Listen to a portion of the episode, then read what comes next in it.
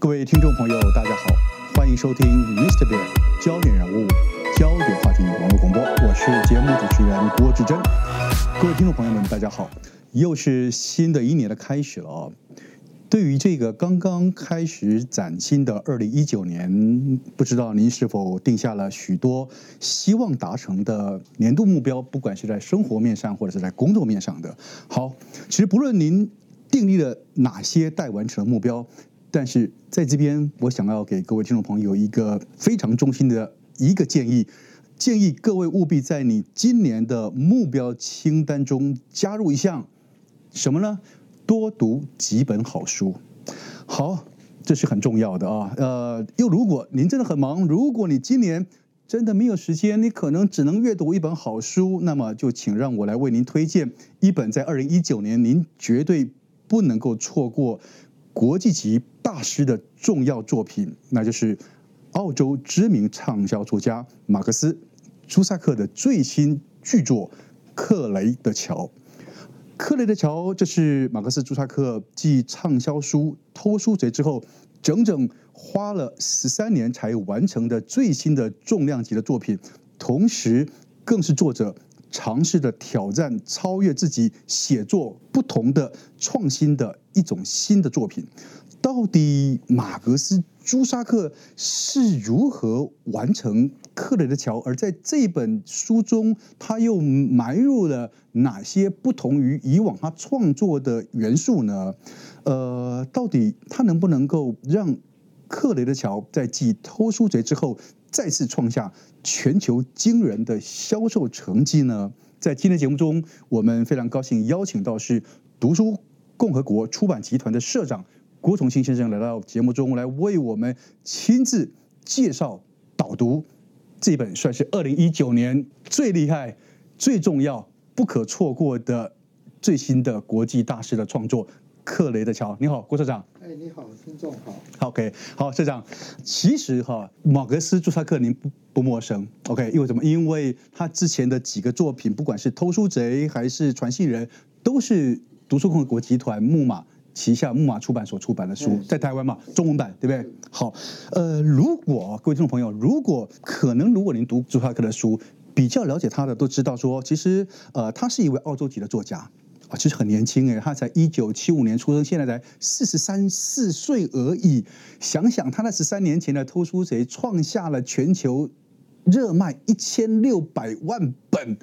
在台湾也热卖了二十五万本之多了哦，其实是很厉害、很惊人的。它可以算是澳洲当代小说作家里面，呃，获奖跟创作最丰富、最惊人的作家。之一，之一啊，之一啊。好有，些老作家也是，也是很厉害啊、好，所以我们今天，当然我们今天重点是要谈他的最新的作品《克雷的桥》，但是想要了解这个作品，我想应该先了解一下这个作者哦。所以是不是请社长你也先帮我们回顾一下？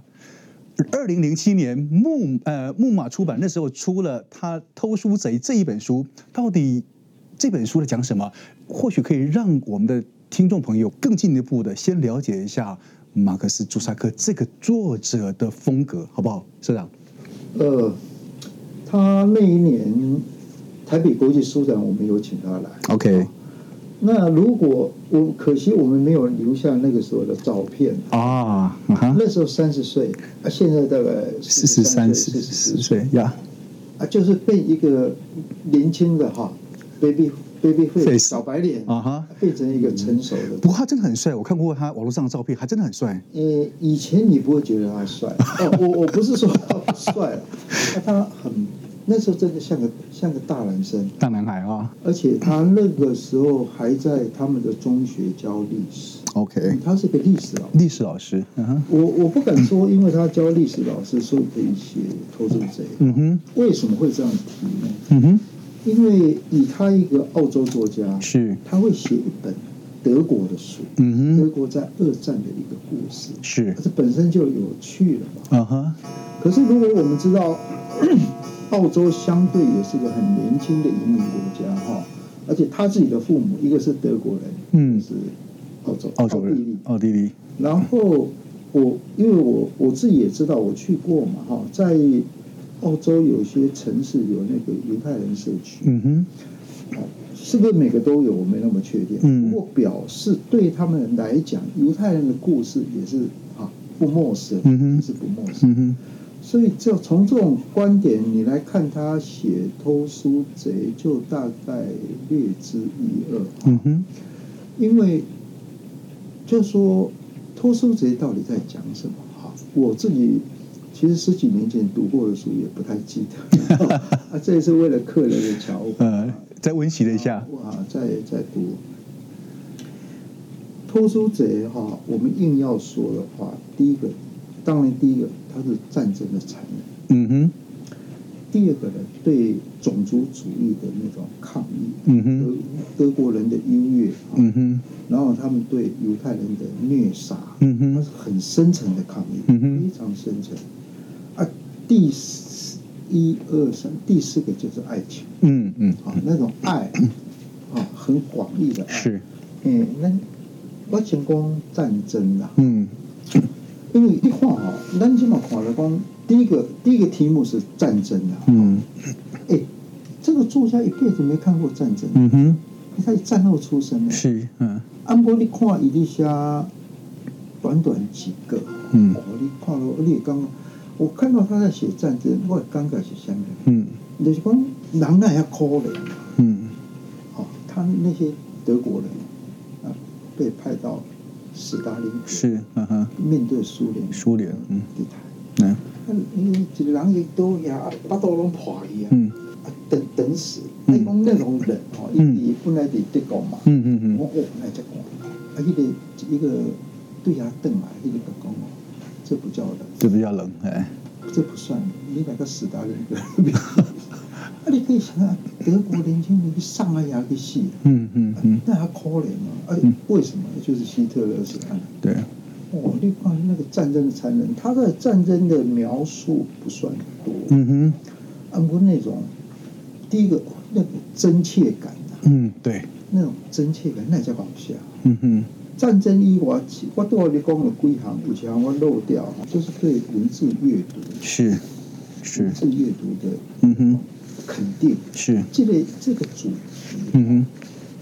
在朱萨克的几乎每本书都一直强调文字哼，阅读是文字是，啊。对，哦，足够，他一点都一点都不放弃的，哈，一点都不妥协。嗯攻了攻了战争，攻了战争，其实除了一块看了看到那个场景你也痛苦以外，我们要一定要想是说一个一个作家，一个作者，一个像他这样优秀的作者，他凭他的想象力跟文字的力量，可以达到这样的程度。嗯哼，嗯这哼，笑脸呢，你是讲你真在三十年。对，要写战争，嗯哼，吼、这这第一个吼、第二个咱来讲，咱战争以外，咱来讲，其实讲伊其实对德国、对欧欧洲吼、他们因为伊伫写这个时阵，其实吼、咱抑佫有一个大结构的问题吼、跟跟基本有关系，嗯嗯哼就是他是用什么角度嗯，在讲这个故事，是是这是他的创创造。创造，他嗯作哼，为一个艺术家的创作，是，他嗯用死神，嗯，对，可你知道死神，死神是跟上帝一样嘛，嗯，没有年纪的嘛，啊，空间是无无限，限的，所以嗯，某方面也是全知，某方面跟他全知者啦战争是残忍残酷的，怎么会有这种事情发生？但是他又设计了那个小女孩。丽莎尔对，丽莎尔基本上某些层面，她是在让战争这件事情产生一个绝对的一种醒思跟高反差。原来战争是这么残忍，但是透过一个小女孩丽莎尔的阅读，您刚说的阅读跟文字，它所带动的书是令人的人心跟人的灵魂深处的另外一个善良的面，所以让这一个拥有死亡决定权的死神，他反而变成是很 confused，说哎。人是一个什么哦？人类为什么这样？人是一个什么样的一这个一个物种，怎么会有这么矛盾多元的结构在里面？其实他透过两个完全极端的这样子一个安排，在讨论人性跟灵魂的层面，其实是就你说他三十岁会探讨这个东西是很厉害的，很不可思议，很不可思议哈、嗯，在在《偷书贼》里面啊，你常常可以看到这个作家的，其实说其实就是死神的介入嗯了哼。 这个作家，嗯他对于人性啊这种怀疑，哼，嗯，因为他旁观者，是啊，可是朱砂克不是旁观者，对，他是人，跟我们他是人，嗯哼，啊，可以写出这样的观点。呀，就会，